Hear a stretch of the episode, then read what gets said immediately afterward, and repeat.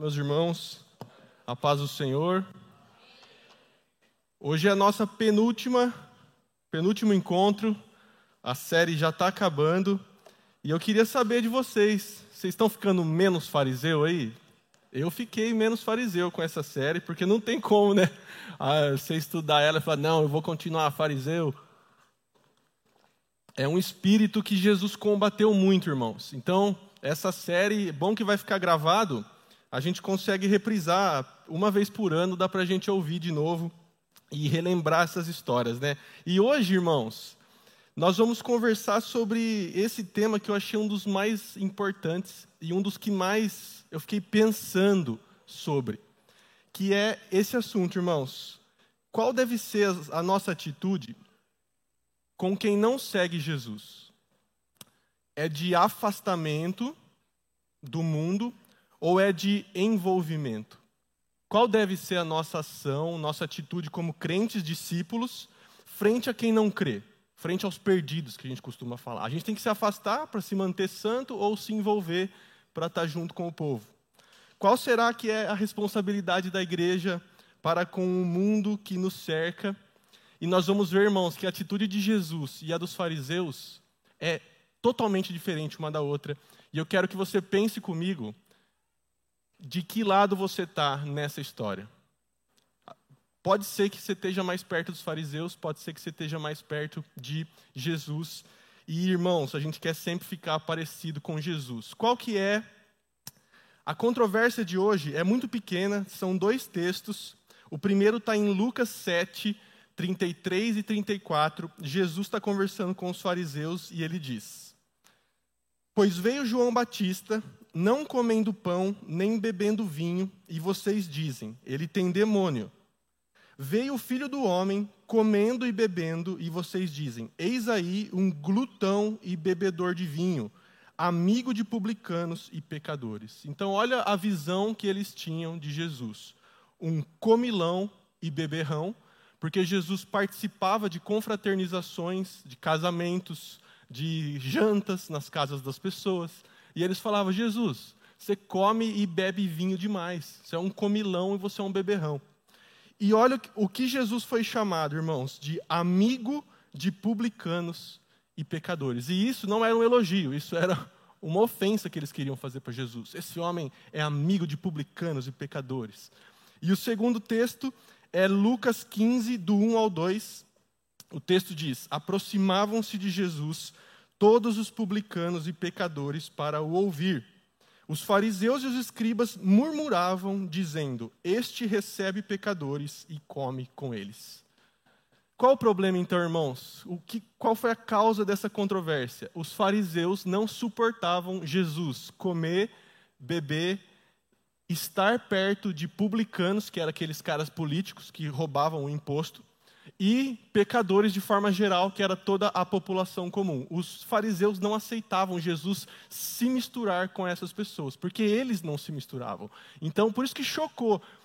Como assim um rabino que está fazendo milagres vai jantar na casa de um pecador? Isso é inaceitável. Então, essa foi a controvérsia. E vamos quebrar aqui para a gente analisar os fariseus primeiro, irmãos. Olha só. Jesus vai falar que eles eram proselitistas. O que é essa palavra difícil? É alguém que quer fazer discípulos, mas não para Deus, para si mesmo. Olha só, proselitismo é converter outra pessoa às nossas opiniões, à nossa cultura e ajustá-la aos nossos moldes.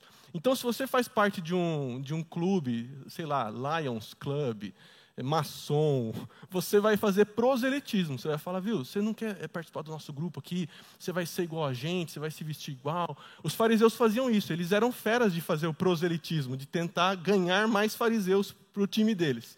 Só que Jesus nos chama para fazer evangelismo, que é proclamar as boas novas de Deus sobre Jesus, para que as pessoas creiam e encontrem vida nele, e elas se pareçam com Jesus e não com a gente. Amém, irmãos? Nós não queremos converter ninguém para nós mesmos, para o nosso padrão, se vista como eu, pense como eu, não. A nossa base é a palavra de Deus, seja como Jesus. E por que, irmãos, que eu falo isso, de proselitismo? Olha o que Jesus falou em Mateus 23, 15. Esse capítulo, irmãos, é aquela chicotada de Jesus nos fariseus. Olha só. Ai de vocês, escribas e fariseus, hipócritas, porque vocês percorrem o mar e a terra para fazer um prosélito, e uma vez feito, o tornam filho do inferno duas vezes mais do que vocês. Irmãos, por que, que Jesus foi crucificado por esses caras? Por causa de, de, dessas falas desse tipo. Então percebe aquela imagem do Jesus bonzinho que não ofende ninguém? Só com esse versículo já Olha a sinceridade de Jesus, irmãos. Vocês percorrem o mar e a terra para fazer um prosélito, para ganhar um seguidor para vocês. E uma vez feito, o, tornam filho do inferno duas vezes mais do que vocês. Olha como os fariseus, irmãos, nós não podemos estar com esses caras, porque Jesus chamou eles de filhos do inferno. Homens religiosos guardavam a lei, faziam o dízimo, faziam orações, se vestiam de forma religiosa, eram respeitados, e Jesus fala: vocês são filhos do inferno. Forte, né, irmãos? Muito forte. Mas foi isso que Jesus falou. Por quê, irmãos? Eles não evangelizavam, porque eles não conheciam o evangelho. Eles conheciam somente as regras deles, e em vez de amar as pessoas, revelando a salvação, eles faziam isso, irmãos. Eles rejeitavam qualquer convívio para não se contaminar. Então, se você tiver um espírito fariseu, você vai olhar uma pessoa que não é crente e você vai falar: eu vou manter distância dessa pessoa porque ela vai me contaminar. E como eu quero ser puro, eu vou zero contato com essa pessoa porque ela é impura, eu sou pura. Esse é o pensamento farisaico. Eu não me, me misturo para não me contaminar. E olha só, irmãos, como tudo na vida, esse pensamento surgiu de uma coisa boa. Quem lê a Bíblia sabe que no Velho Testamento Deus chamou o povo para ser o povo exclusivo da aliança, um povo separado, um povo santo, um povo diferente. E nasceu disso, irmãos. Olha Êxodo 19, 5 e 6. O texto diz: Agora, pois, se ouvirem atentamente a minha voz e guardarem a minha aliança, vocês serão, olha só, a minha propriedade peculiar dentre todos os povos. Porque toda a terra é minha e vocês serão para mim um reino de sacerdotes e uma nação santa. Santo, a gente viu, significa separado. Então, os irmãos concordam que a gente tem que ser separado do mundo, em certo sentido? É, isso é ser santo, é ser separado do mundo. E os fariseus, eles entenderam isso, só que eles foram além. O povo de Deus sempre foi chamado, irmãos, não se misturem. Lembra de juízes que a gente estudou aqui? Não sigam os deuses deles, não se misturem com aqueles povos, não se casem com eles. Era assim, irmãos, não podia ter mistura. Só que, como vocês sabem, né, Juízes é o livro do desastre. Eles mostra como eles foram rebeldes, eles trocaram Deus pelos ídolos, eles eram derrotados, daí depois eles eram libertos. Até que um tempo, irmãos, que Deus mandou eles para o cativeiro babilônico. Essa foi a segunda vez que o povo de Deus saiu da terra prometida. Eles estavam no Egito, né? Foram para a terra prometida, cometeram muitos pecados. Deus manda eles para a Babilônia. Depois que eles voltam, eles voltam sabendo que a gente foi infiel e isso prejudicou a nossa vida. Então agora vamos ser separados. E o que, que aconteceu, irmãos? Depois que Alexandre o Grande ele unificou a Palestina, começou a ter influência grega no judaísmo. E aí, os, aí que nasceu os fariseus. Eles falaram: opa, nós queremos ser separados, essa influência grega é errada, nós vamos nos separar. E, irmãos, é, o significado de fariseus é justamente separados. E olha só, eles evitavam todo contato que, em sua opinião, pudesse contaminá-los. Pessoas comuns ou qualquer outra linha de pensamento que não a farisaica eram consideradas impuras e prejudiciais à espiritualidade deles. E isso, irmãos, aqui que mora a falha. Se os irmãos lerem o Velho Testamento, vocês vão ver que Deus pediu para o povo ser separado, ser um povo santo. Só que Deus falou: vocês vão ser luz para os gentios. De vocês vai vir a salvação para o mundo. Então vocês têm que manter uma distância, mas vocês têm que testemunhar de uma salvação que está disponível para o mundo, para quem não é judeu, para quem não é hebreu. E eles esqueceram completamente disso e ficaram só com a parte de separar. E olha o nível deles, irmãos. Não era assim, ó, se você não fosse judeu, era assim, ó, se você não fosse fariseu, você era pecador já, você caía na, na, na cesta do pecador. Não é fariseu, não é como eu, não guarda as mesmas leis que eu, pecador. Hoje tem algumas igrejas que agem assim, irmãos. Vocês já ouviram? Tipo assim, ó, se não é da Assembleia de Deus, ixi, tudo pecador.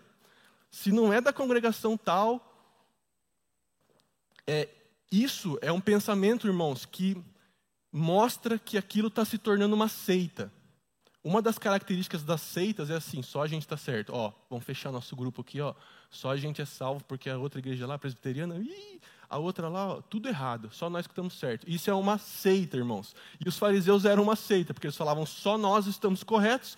Todo mundo que não é da gente é impuro e prejudicial. Por isso eu não vou me eu, zero, zero contato com essas pessoas, esses impuros. Olha só, Todos os que não guardassem as tradições cerimoniais dos líderes religiosos eram chamados de pecadores.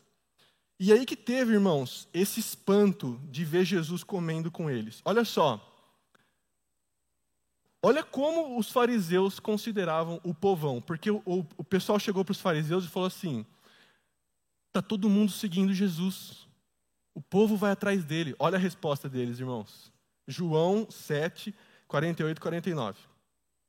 Por acaso alguma das autoridades ou algum dos fariseus creu nele? Mas esse povo que nada sabe da lei é maldito. Olha o nível de asco que eles tinham pelo povo comum. Nós somos os fariseus. Hoje, né, nós poderíamos falar, nós somos os crentes assembleanos. E esse povo que não conhece a Bíblia e não conhece os hinos da harpa, é tudo impuro. Tudo impuro, maldito, porque nós temos o conhecimento, eles não. É fácil da gente cair nessa, né, irmãos? Num sentimento de clube, de grupo e falar, é, isso aí, nós estamos certo e os outros estão todos errados. E foi nisso que eles caíram, irmãos. Eles formaram um clube. Olha o que o Stott diz. A doutrina farisaica de santidade, de separação do mundo, era distorcida. Em vez de procurarem ser verdadeiramente santos em seus pensamentos, palavras e ações, demonstrando amor e cuidado àqueles que os cercavam, eles evitavam o contato social com pecadores e desprezavam os que não seguiam seu exemplo. Tornaram-se um clube santo, um sindicato religioso fechado que se relacionava o mínimo possível com o mundo à sua volta. Também se tornaram ásperos e críticos, não tinham compaixão pelos ignorantes, pecadores ou necessitados. Será que a gente está é, se parecendo com isso, irmãos, para alguém de fora? Será que a pessoa fala, eu não vou na Assembleia da, da Curuzu porque eles são ásperos, críticos, não têm compaixão, é, se acham um clube santo, eu não posso ir lá porque eu tenho pecado, sou pecador, então não vou lá, porque é tudo santão lá, não vou. Será que é essa visão que a gente está passando com a nossa vida? Que, que repele o pecador, porque fala, nem entra aqui nessa porta, hein? Porque aqui, ó, todo mundo é perfeito, todo mundo é santo, a gente conhece a Bíblia, se você não conhece, sabe, essa essa essa era a visão do povo. Eles admiravam os fariseus, mas, mas não havia contato, porque era um pedestal lá e o outro lá no fundo do poço. Era uma divisão entre as pessoas. Então, irmãos, muito cuidado. E tem uma raiz disso na nossa vida no nosso coração. Às vezes você se compara com outra pessoa, você fala, nossa, fulano lá adulterou, eu não, hein? Olha como eu sou uma pessoa boa. E você vai se comparando, você vai é, se achando melhor mesmo, porque era isso que os fariseus faziam. Então, irmãos, a atitude dos fariseus é contato zero, não quero contaminação, nós somos melhores, esse povo é maldito. Infelizmente, algumas igrejas hoje, algumas pessoas agem assim. E Jesus, irmãos, como que ele agiu e a gente vai dar vários pontos aqui de pessoas que Jesus agiu. A primeira delas, irmãos, eram as crianças. A gente sabe desse texto, né? Alguns pais falaram: vamos levar as crianças para Jesus abençoar. E na hora os discípulos ficaram. Sai daí, ô criançada. Tipo, ô seus pais sem noção, vocês não estão vendo que Jesus está ocupado? Sai, vai para lá, Jesus não tem tempo para criança. Porque, irmãos, criança naquela época era era zero, assim, ó. não era que nem hoje, que você fala que as crianças mandam na casa e está super valorizado hoje as crianças, né? Mas naquela época era assim, ó, é série B, série C, criança. Não, nem conta na, nas contagens, é, ó, cresce logo de uma vez. Era assim, irmãos. Criança era muito desprezada. Sofriam abuso. Nossa, era terrível. A sociedade romana não prezava pelas suas crianças. E os discípulos internalizaram isso daí, irmãos. E aí, quando veio as crianças falar com Jesus, eles enxotaram. Olha o que Jesus, a Bíblia fala, irmãos, ó. Jesus, porém, vendo isto, indignou-se indignou-se e disse-lhes: Deixem que os pequeninos venham a mim. Não os impeçam, porque dos tais é o reino de Deus. Então, tomando as crianças nos braços e impondo-lhes as mãos, as abençoava. Marcos 10, do 14 ao 16. Então, primeira contracultura de Jesus já. Os discípulos falavam: criança não vale nada. Jesus, e com certeza Jesus deu uma bronca neles depois. Falou: quem que repreendeu as crianças? Quem que repreendeu aí? Ó, oh, cara, né? com certeza Jesus se indignou e deu um apertinho neles depois, porque eles fizeram errado e Jesus valorizou as crianças. Um próximo grupo, irmãos, que era completamente. Nossa, os fariseus passavam longe, eram os doentes. Os doentes eram vistos pelos fariseus como punição divina, se você fosse doente. Então, você está mal com Deus, Deus te puniu. E por isso eles ficavam longe e não tinham misericórdia nenhuma. E esse cego aqui, meu, irmãos, que é o cego Bartimeu, o texto diz que Jesus ia para Jericó, né? E o cego estava lá parado. E ele ficava: Jesus, filho de Davi, tem misericórdia de mim, berrando. Não sabia para onde olhar, acho, né? Ele ficava: Senhor, tem misericórdia de mim. E aí o povo falava: Cala a boca, fica incomodando o mestre, você acha que ele vai ligar para você? Fica quieto. E, a, e, o texto fala que ele gritava ainda mais: Jesus, tem misericórdia de mim. Irmãos, Jesus olha para esse homem, Jesus para, ordena que o trouxessem até ele, pergunta o que ele queria e restaura a visão daquele homem. Toca naquele homem, irmãos. O doente era série B também, ninguém queria saber dos doentes. O cego era um cara inválido, o cara que não servia para nada naquela sociedade, que tinha que ser sustentado. E o cara perturba as pessoas, as pessoas repreendem ele. Tipo, Jesus é muito ocupado para ficar com o cego. E o cego clama, clama, e Jesus atende esse homem, irmãos, mostrando que a visão de Jesus é diferente. Enquanto os fariseus se distanciavam, Jesus se aproximou e tocou naquele homem. Um outro grupo, irmãos, que Jesus fez uma coisa assim inacreditável. Os leprosos, irmãos, por causa da doença, tinha uma lei mesmo que eles não podiam chegar perto das pessoas. E era uma lei divina. Porque se você está com lepra e você chega perto de alguém, era passada essa doença. Né? Era uma doença que representava o pecado e tudo mais. Então os fariseus, com os leprosos, eles tacavam pedra. Tipo, o cara estava a 20 metros assim, eles tacavam pedra. Sai daqui, impuro, sai daqui. E aí o cara saía. Jesus, irmãos, em uma ocasião, ele fez algo que surpreendeu todo mundo. Olha o versículo, o que diz Marcos 1,41. Quando um deles se aproximou, Jesus fez algo inédito que chocou quem presenciou aquela cena. Olha o versículo. Jesus, profundamente compadecido, estendeu a mão e tocou no leproso. Irmãos, tocar num leproso era algo extremamente proibido, porque quando você toca num leproso, o que, que, que você está fazendo? Você está se contaminando. Então, não devia ter toque nenhum entre leprosos e pessoas sãs. Jesus vai lá, encosta no cara e fala: Seja curado, irmãos. Jesus está dando a vida para aquele homem. Tá enco... As pessoas que falaram assim: vai pegar lepra, certeza. E aí o cara que é curado. Imagina, irmão, você presenciar uma cena dessas, falar, ah, esse cara é diferente, se Jesus é diferente. Jesus toca naquele homem, não se preocupa com as leis cerimoniais, porque aqui, irmãos, Jesus ficaria impuro para ir no templo, porque ele tocou num homem leproso. Mas como Jesus é a fonte da vida, ele que deu vida para aquele cara. Glória a Deus, irmãos. Jesus fez mais. Aquela mulher com fluxo de sangue era uma menstruação infinita, que nunca sarava. Então, pela lei de Moisés, essa mulher também estava impura durante a sua vida inteira, porque esse a menstruação tornava a mulher impura cerimonialmente, tá, irmãos? Aqui não quer dizer nada de moral, a pessoa é, é ruim. Não, ela não podia ir frequentar ao templo. Era uma coisa cerimonial, um jeito de Deus mostrar para o povo que tinha coisa santa e, coisa, e coisas não santas, coisas impuras. E essa mulher, irmãos, não podia ir no templo, porque ela ficava sempre com, uma, com um sangramento. E aí Jesus está passando, irmãos, essa mulher vai e agarra na veste de Jesus. Então essa mulher foi mais ousada ainda, ela que encostou em Jesus. E Jesus não a repreende. Jesus fala: Alguém me tocou, de mim saiu virtude, vai, a tua fé te curou. Jesus libera aquela mulher. E Jesus fez outra coisa também, irmãos, que os fariseus jamais fariam. aquela menina que estava morta, Jesus ressuscitou a menina, certo? Mas ele pega na mão dela, irmãos. Então ele pegou na mão de um morto e ressuscitou. Os fariseus, eles passavam longe de qualquer coisa morta, porque iria contaminá-los. Então, irmãos, vocês percebem como Jesus se contaminou muito? Porque ele era santo e puro, ele poderia, entre aspas, tocar nos impuros e torná-lo puros, irmãos. É isso que Jesus veio fazer. Os fariseus estavam entendendo aquilo, rejeitavam as pessoas porque não queriam se contaminar. Jesus falou: Eu vou purificar essas pessoas. Glória a Deus, isso já nos ensina muita coisa. Outra coisa, irmãos, Jesus com as mulheres. A mulher samaritana que a gente viu semana passada, olha qual era o nível daquela cultura. Os fariseus tinham uma regra de não falarem com mulheres em público. Nem com as suas esposas, alguns. Alguns eram tão radicais que falam assim: nem com a minha esposa eu falo em público. Quanto mais uma outra mulher. E aí, irmãos, olha o que diz o texto de João 4, 27. Naquele momento, chegaram os discípulos de Jesus e se admiraram ao vê-lo falando com uma mulher.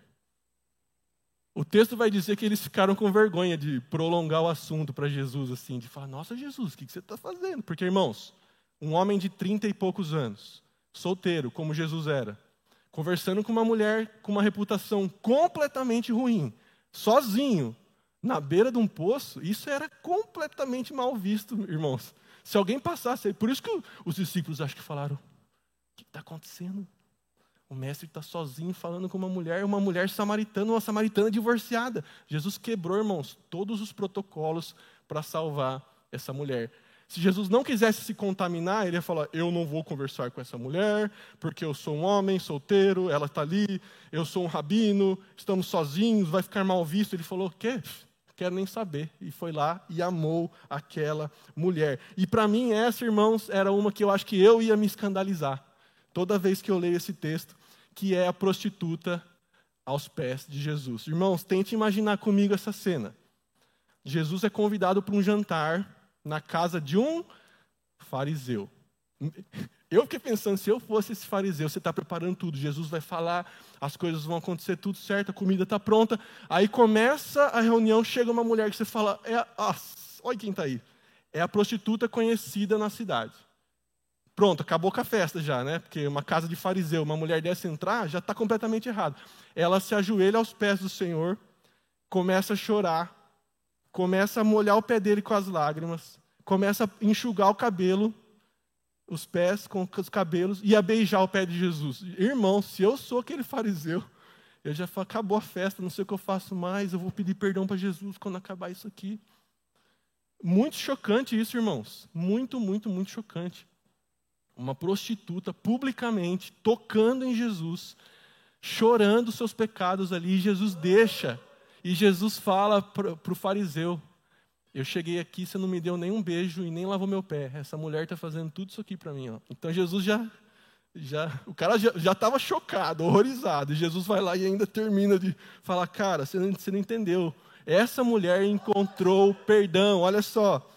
É, Jesus faz isso, irmãos. Ele permite que ela se aproxime, que ela lave os seus pés, que ela seque com os seus cabelos.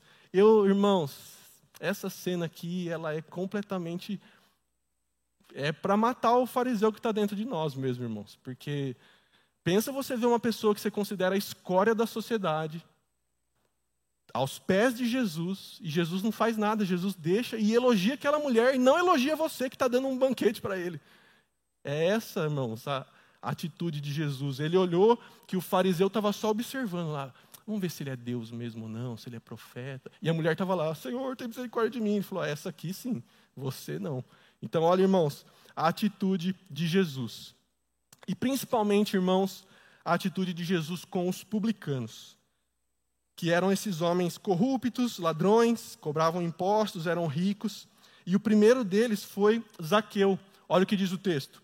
Jesus, por outro lado, se convidou para ir à casa de Zaqueu, o que provocou esta reação. Marcos 19, 7, olha só. Todos os que viram isto murmuravam, dizendo que Jesus tinha se hospedado com um homem pecador. Irmãos, hoje, para a gente entender o que seria isso, seria Jesus ir almoçar na casa de um político que, gente, que todo mundo sabe que é ladrão, que oprime a sociedade, e Jesus vai jantar na casa dele, irmãos. Como você reagiria? Ah, esse Jesus está querendo algum cargo na, na prefeitura. No, esse Jesus está. Tá, tá... Um pensamento deles, irmãos, que fala muito com a gente hoje. Jesus está validando esse cara quando ele vai na casa dele. Jesus está dizendo que tudo bem ele roubar, ele ser publicano, porque está junto, está comendo junto, está validando ele. E o que, que acontece depois dessa, desse jantar? Zaqueu se arrepende. Eu até perguntei para o Ju, né? Falei, que, que será que Jesus falou para ele? Será que Jesus falou, Zaqueu, para de ser ladrão, para de roubar os outros? Ou Jesus não falou nada? Só a presença dele fez Zaqueu falar, eu vou restituir quatro vezes os que eu roubei. Será que só a presença de Jesus fez isso, irmãos? Ou Jesus falou uma parábola sobre um juiz ladrão e aí pegou Zaqueu? A gente não sabe, irmãos, mas a gente sabe que o encontro dele com Jesus gerou salvação nesse homem. E o outro cara é o próprio Mateus dos evangelhos. Ele era um publicano, Jesus converte ele, chama Mateus, vem andar comigo. Que já é estranho, né, irmão? Se você fosse escolher 12 discípulos, você ia escolher um publicano.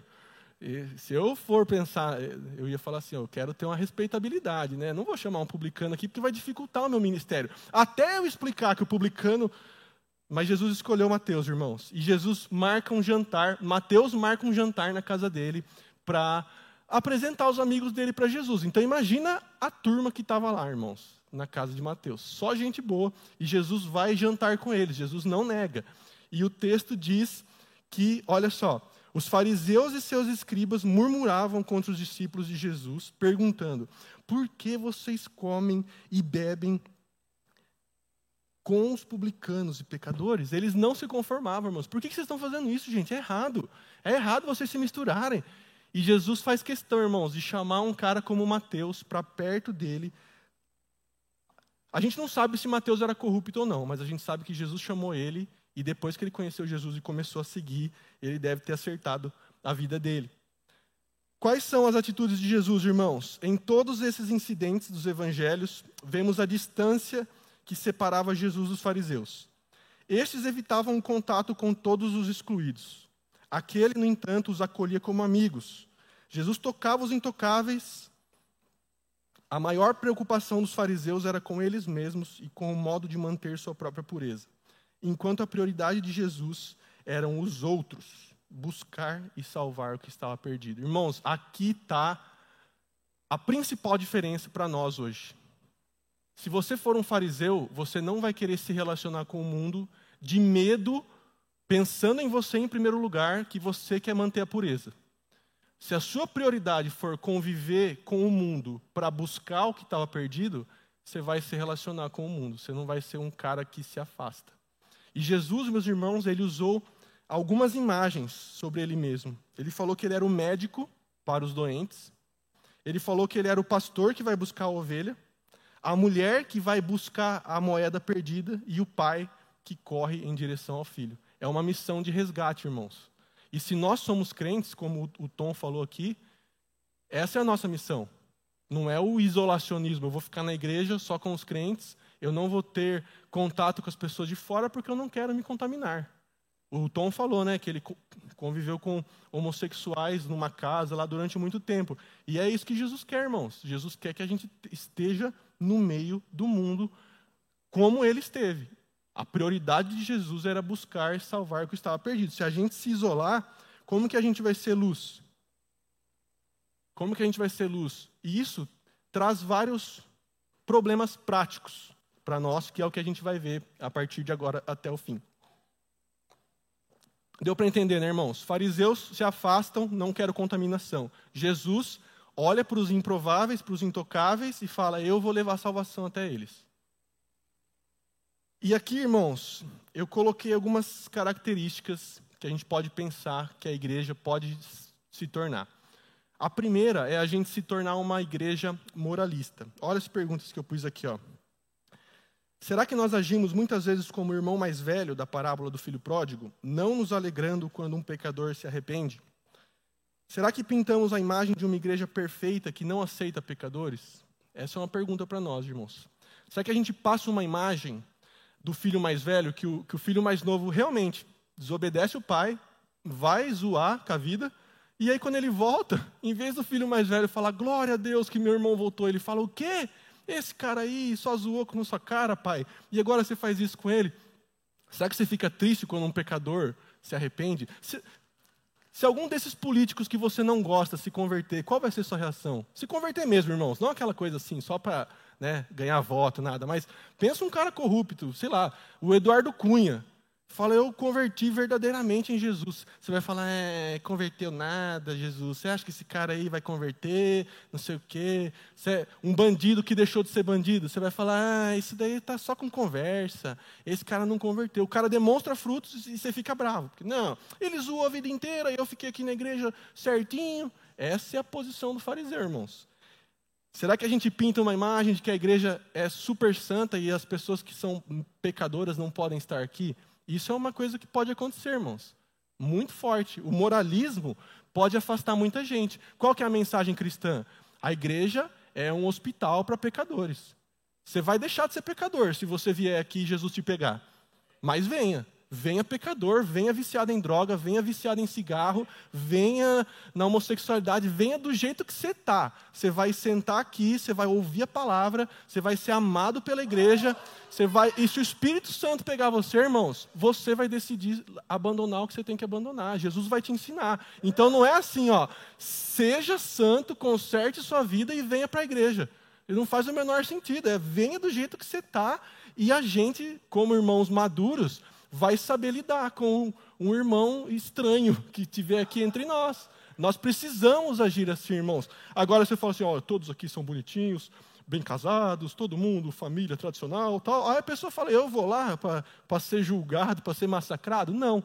Então, o moralismo não é evangelho. Evangelho é cada um aqui tem os seus pecados e os seus BO com Deus. Uns mais, outros menos, mas ninguém se salva sozinho aqui. Então venha porque você vai ser mais um pecador, mais um mendigo clamando a Deus pela misericórdia, que todo mundo aqui é, não tem ninguém santão. Medo da contaminação e isolacionismo. Será que estamos evitando contato com os perdidos por termos medo de nos contaminar?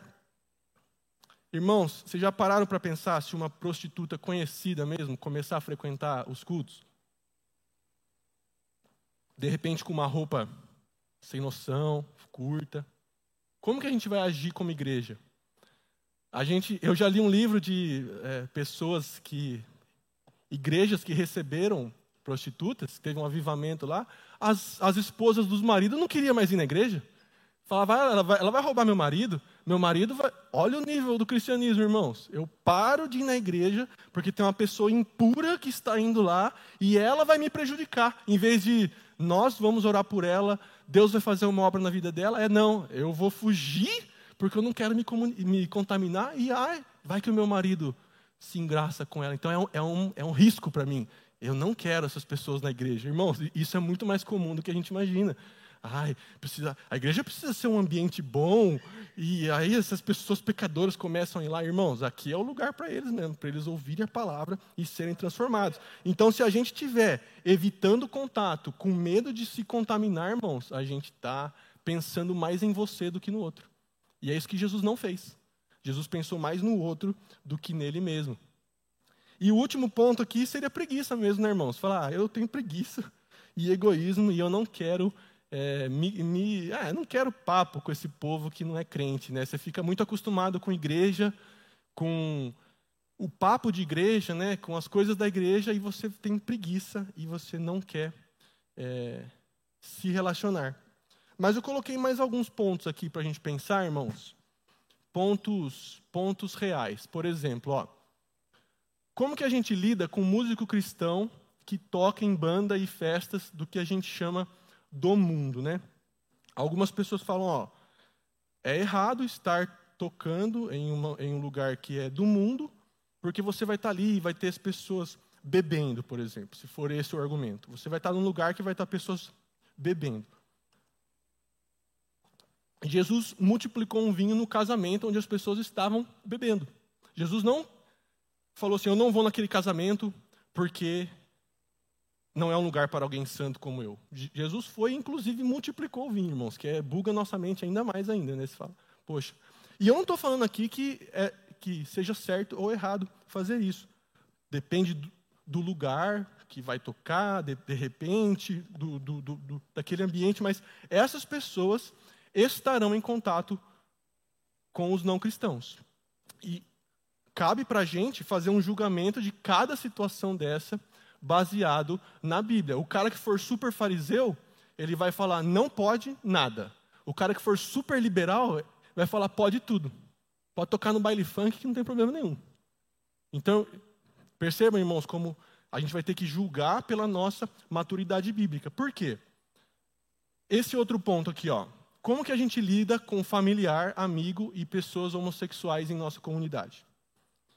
Hoje em dia, eu acho que o mais próximo do que representa o publicano para o fariseu é o homossexual para o crente.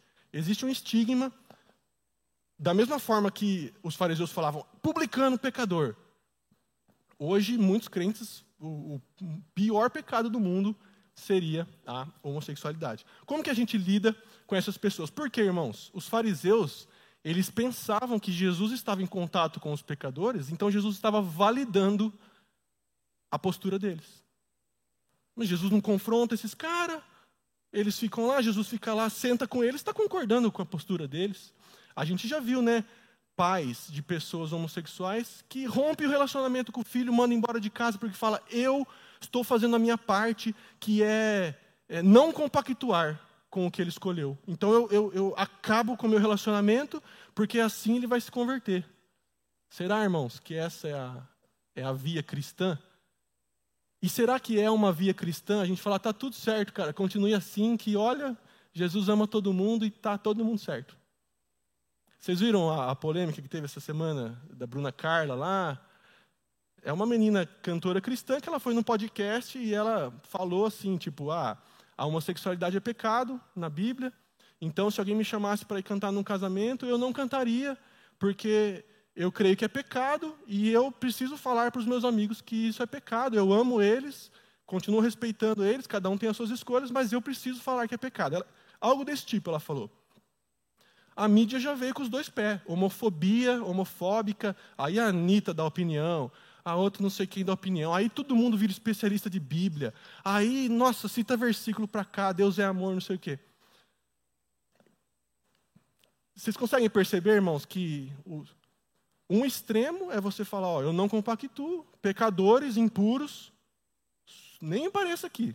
É um, é um extremo. O outro é, não vamos ofender, não fale a palavra, se você acha que é pecado, fique quieto. E se você. Hoje eles estão adotando o outro lado. Nem fale que é pecado, porque não é mesmo. Já revisou tudo tal. Então, irmãos, qual que é a postura cristã? É tratar o homossexual como qualquer outro pecador vem aqui, a gente vai te amar. Não é para ter preconceito na igreja, você, ai, homossexual. Isso, irmãos, isso não é cristão, mas de jeito nenhum. A nosso posicionamento é, se, se vier um casal casado homossexual aqui na igreja, qual que vai ser a postura nossa? Amar. Normal, irmãos, uma pessoa normal. Só que você vai pregar a palavra. Se ela for participar do ministério, o que, que a gente vai ter que fazer? Vai chamar e falar: ó, a nossa igreja crê que a palavra de Deus é, homem e mulher casamento.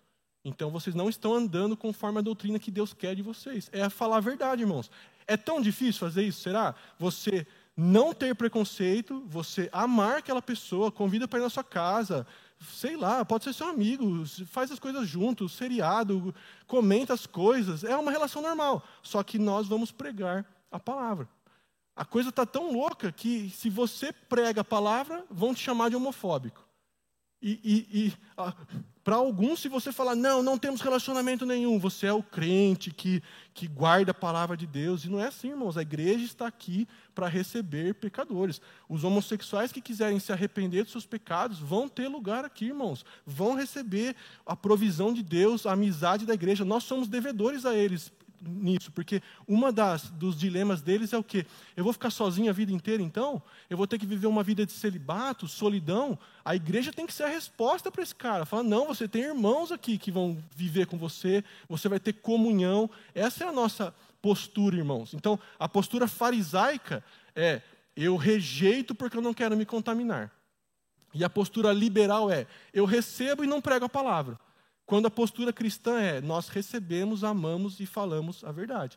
É claro que Jesus não foi melhor amigo de nenhum dessas pessoas que ele amou. Ele foi melhor amigo dos discípulos que andavam com ele, partilhavam as suas as suas mesmas seus mesmos ideais, mas Jesus amou essas pessoas, ele deixou que elas se aproximassem, ele falou sobre o amor de Deus, ele com certeza é, falou sobre o pecado delas, irmãos, porque Jesus não passou a cabeça, a mão na cabeça de, de ninguém para falar assim, ah, eu quero que você me aceite, então viva a sua vida do jeito que você quiser. E é isso que está acontecendo hoje, infelizmente, irmãos. Você falar de um Jesus que cobra uma postura sexual da sua parte, e aqui para os solteiros, ai, eu não posso fazer sexo antes do casamento. É a ética sexual cristã, meu irmão. Então, do mesmo jeito que às vezes o homossexual fica revoltado, ah, então eu não vou poder ter um relacionamento. O solteiro é, ah, se eu não casar, eu não vou ter. E essa é a ética sexual. Quer seguir Jesus? Aceite o pacote completo, irmãos. Então, às vezes a gente, é, os, os homossexuais falam, nossa, mas exigem muito de nós. Mas a Bíblia exige moralidade sexual de todos. Se você está casado, fique com o seu marido não sai com outros. Para a nossa sociedade, isso já é uma cadeia hoje. Ai, mas que retrógrado. É que Jesus falou. Então quer dizer que para atrair um, um adúltero para a igreja, você vai falar: não, tudo bem, você pode ter suas amantes, mas Jesus te ama. Não faz o menor sentido, né, irmãos, a gente, a gente fazer isso. Então, a nossa atitude deve ser amor, acolhimento, não preconceito, não discriminação e verdade bíblica. Não mudar a mensagem porque a pessoa, a gente quer que ela esteja bem, né? O bem dela é se arrepender, como para todos nós, irmãos. Se você está levando alguma vida de pecado consistente, achando que Jesus está feliz com você, vocês lembram da semana passada o que Jesus falou para aquela turma, né? Para de cantar, para de orar. Eu não estou recebendo, estou fechando o olho. Se você tiver com imoralidade no meio do ajuntamento solene. Então a palavra é para hétero, é para gay, é para homem, para mulher, é para todos, irmãos. A palavra é: Deus tem uma lei, Deus nos criou e nós precisamos obedecê-lo. Essa é a santidade que Deus requer.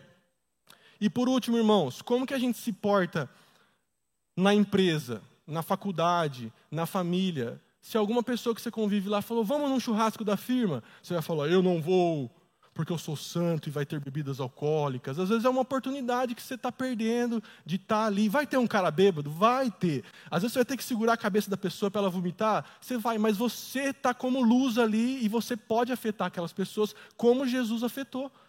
Se você fala assim, eu não, eu não, eu não saio com os amigos da faculdade, porque isso é, é, é os maus costumes tal. Se, se, só que também tem, tem uma coisa, né, irmãos? Jesus não se contaminou, certo? Jesus não foi no jantar com os publicanos e falou: vamos arrumar um esquema aí para não roubar? Porque hoje em dia, os jovens usam muito isso. Olha, ah, até a questão dos músicos. Quantos músicos que eu já vi, irmãos? Começa na igreja, e a igreja é o melhor lugar para você ser músico, os melhores músicos são crentes. Começa a tocar bateria, começa a tocar guitarra, começa a ficar bom, aí um fulano, aí começa a dar aula, aí o fulano fala, viu, vamos tocar com a gente lá no, no, no, lugar tal, uma festa de casamento, tranquilo, o cara fala, beleza e tal. Aí nós, como líderes, chegamos e falamos, e aí, cara, você está começando a tocar fora? Beleza. Vigia, irmão. Aí o cara fala o quê? Não, eu sou crente, eu vou ser luz lá. Só que o cara não é, irmão. E aí o cara, dois meses está fumando, está uh, viciado em álcool já, está pegando as meninas. Aí você fala, você não podia exercer esse papel de Jesus porque você ainda não está como Jesus. Então, é, esse discurso de que eu vou ser luz em um lugar de trevas é um discurso cristão, mas você é como Jesus para você ser luz lá? Ou você vai ser uma, uma, uma trevinha no meio da trevona e você vai ser influenciado ali? A gente já viu muito, irmãos. Começa com um discurso bonito. Vou evangelizar os meus amigos da banda. Aí vai ver o cara tá lá com eles lá, tudo bebendo, louco. Você fala, os caras que te evangelizaram. Então percebam como a gente precisa de maturidade, irmãos. Jesus conviveu com os pecadores, mas ele não se contaminou, porque ele era santo. Então, você é santo, você pode ir nesses lugares. A gente sabe de pessoa, irmãos, que evangeliza, sabe como? Contratando prostituta. Marca um horário, paga o horário, leva a, a menina para algum lugar e prega. Você tem maturidade para fazer isso? Santidade? Aí você faz. Agora, ah, eu vou evangelizar porque eu aprendi na igreja. Irmão, a gente precisa saber aonde a gente está indo. Tem homens cristãos que evangelizam em zona de, de prostituição, mas esses caras estão parecidos com Jesus, eles não vão cair ali, porque eles sabem a missão que eles estão. Então, um discurso desse é bonito. Ah, o Theo falou que a gente tem que sair com os amigos da faculdade. Então, você tem maturidade para isso? Você deve ter, porque você é luz, você é cristão, o Espírito Santo está em você. Você deve ir e deve fazer diferença. Mas você vai lá e você vai ser engolido? Não vá, você não tem maturidade para ir ainda. E nisso, irmãos, é em todo lugar, né? A gente tem que balancear. Eu estou sendo luz, o, o quanto eu estou me expondo para pecar junto com eles, ao invés de ser luz ali. Porque a gente adora se enganar, né? Então, o pensamento é esse, irmãos. Jesus conviveu. Jesus não se isolou. Jesus era santo, 100% Deus? Sim, mas nós temos o Espírito Santo e Deus quer de nós esse nível de maturidade, que a gente possa falar: eu não vou pensar só em mim e me isolar. Eu vou ter amigos não cristãos, eu vou amar as pessoas que não seguem a Jesus e eu vou influenciar elas, ao invés de ser influenciado por elas. Amém, irmãos? Vamos orar? Senhor Deus, nós te agradecemos, Pai, pela tua palavra. E nós ficamos chocados muitas vezes, Senhor, com o modo como o Senhor agiu, Pai. Por isso nós pedimos que o Senhor tire do nosso coração, Senhor, todo o pensamento farisaico, todo o sentimento de superioridade, Senhor. Que a gente venha se arrepender do nosso moralismo, Senhor. Que a gente venha se arrepender, ó Pai, de tudo que a gente está parecido com os fariseus, Deus e que a gente possa, Senhor, se derramar aos teus pés, ó Pai, e aprender com o Senhor Jesus, que amou os pecadores, que esteve ali os abençoando, os confrontando, salvando, buscando os perdidos, que todos aqui, Senhor, possam replicar essa missão do Senhor, ó Pai, de estar no meio do povo, salvando o povo, buscando as ovelhas perdidas, falando do Senhor, falando do pecado, tira de nós todo o preconceito, Senhor, que a gente tem dentro do nosso coração, todo sentimento de superioridade, Senhor, venha cair por terra, Pai, e que a gente venha agir como o Senhor agiu, em nome de Jesus, Senhor, tem misericórdia da igreja brasileira, Senhor, nós não queremos guerrear com os ímpios, nós queremos salvá-los, Senhor, nós queremos trazer gente de esquerda para cá, gente de direita para cá, homossexuais, héteros, homens, mulheres, trans, Senhor, a gente quer que todo mundo esteja aqui, pronto para ouvir a mensagem da salvação, que é para todos os homens, se arrependam e creiam no Filho de Deus. Essa é a mensagem, Senhor, que nós queremos proclamar em amor, Senhor, amando essas pessoas, provendo as necessidades delas, compreendendo, ouvindo, Senhor, partilhando da vida como o Senhor fez, ó Pai. Tira de nós, ó Deus, tudo que não te agrada, Pai, tudo que a gente aprendeu errado, Senhor.